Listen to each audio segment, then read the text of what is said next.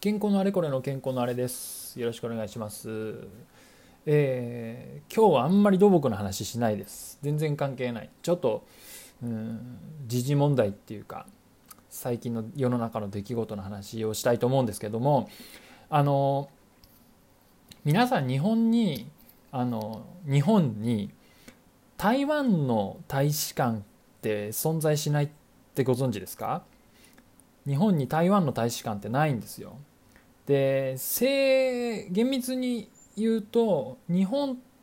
て台湾を一つの国家国民国家政府としてあのオフィシャルには認めてないですよ。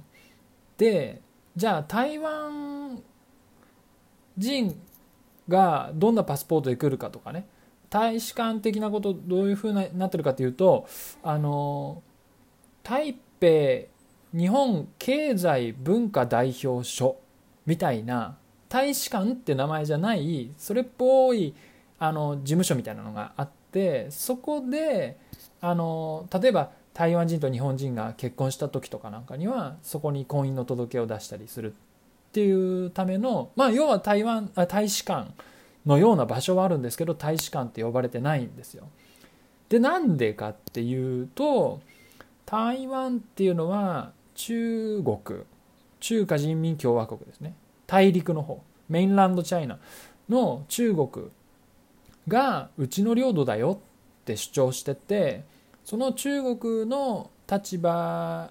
にまああんまりうんと乖離しないように日本としてもあのだから中国さん違いますよ。台湾は一つの国ですよって言っちゃうと喧嘩になっちゃうからそうならないようにあの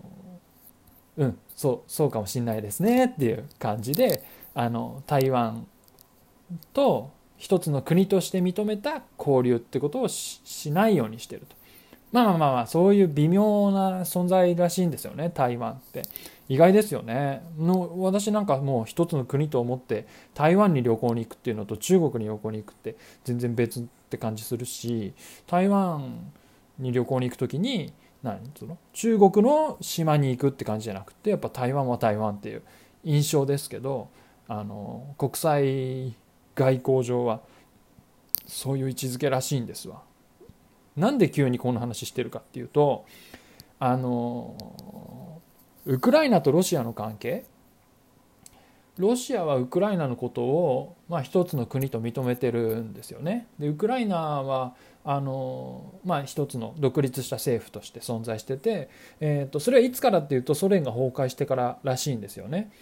うんなんで中国と台湾の関係とはちょっと違うわけですよ。あのウクライナはウクライナっていうふうにロシア政府も認めている。だけどウクライナの一部の地域にロシアと交流の深いエリアあるよねって話になっててでそこの人たちが今のウクライナ政府から独立したいです僕たちはって言っているところにロシアはそうだね。ウクライナ広いけどもその一部の地域はあの今のウクライナ政府と仲良くないし一つの国として独立しちゃった方がいいんじゃないかっって言ってまあそんなような話とかあのそういうロシアからの介入を嫌ってウクライナ政府は EU に加盟しようとしたりとか NATO か NATO に加盟しようとしたりとかそうやって、えー、西側諸国に接近していく流れがあって、うんと、ロシアとしてはウクライナって旧ソ連の一つの加盟国なんで加盟国？ソ連って連邦制でソ連の中にいろんな国があったわけですよね。ソ連の中にロシアって国があったりソ連の中にウ,、えー、ウクライナって国があったりしたわけなんですけどそのソ連を構築している一つのエリア。まあまあ要は旧ソ連の国なわけです。で昔一緒だったじゃないかという話もあるのかもしれませんけれども今回ロシアがウクライナに侵攻した経緯っていうのはそういう歴史的な流れもあって昔一緒だったじゃんみたいな気持ちとかもきっとあるんだと思うんですよね。だから離れてしまったエリア旧ソ連時代だったら一部だったはずなんだけども崩壊した時に逃してしまったエリアを取り戻すみたいななんかそんな思いがあったりするのかななんて想像するわけです。とかいうことを考えるとで台湾に対する中国の思いってどうなんだろうと。中国って中国人はあの十何億人もいますから。いろんな思いを持ってる人がたくさんいるわけですけど中国政府の台湾を見る目っていうのはどんどんどんどん強くなってってロシアがあれやってるんだったらうちはやってもいいよねってなったらウクライナってすごく遠い国のように感じますけどあれは台湾の話とすごく直結してるかもしれないと思って怖いなーって思うわけですね。あの何の着地点もない話なんですけど、えーまあ、ロシアのウクライナ侵攻を受けて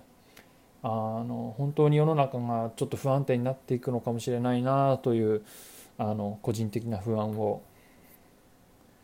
あの吐露させていただきました。そうなってくるとね自衛隊をじゃあはどんな役割を担うのかとかそういう話も全然一言じゃない非常にあの不安な世の中になってしまったなっていうふうに思っています。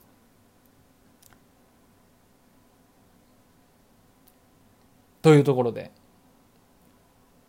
この辺で終わりたいと思います。はい、最後まで聞いていただきありがとうございました。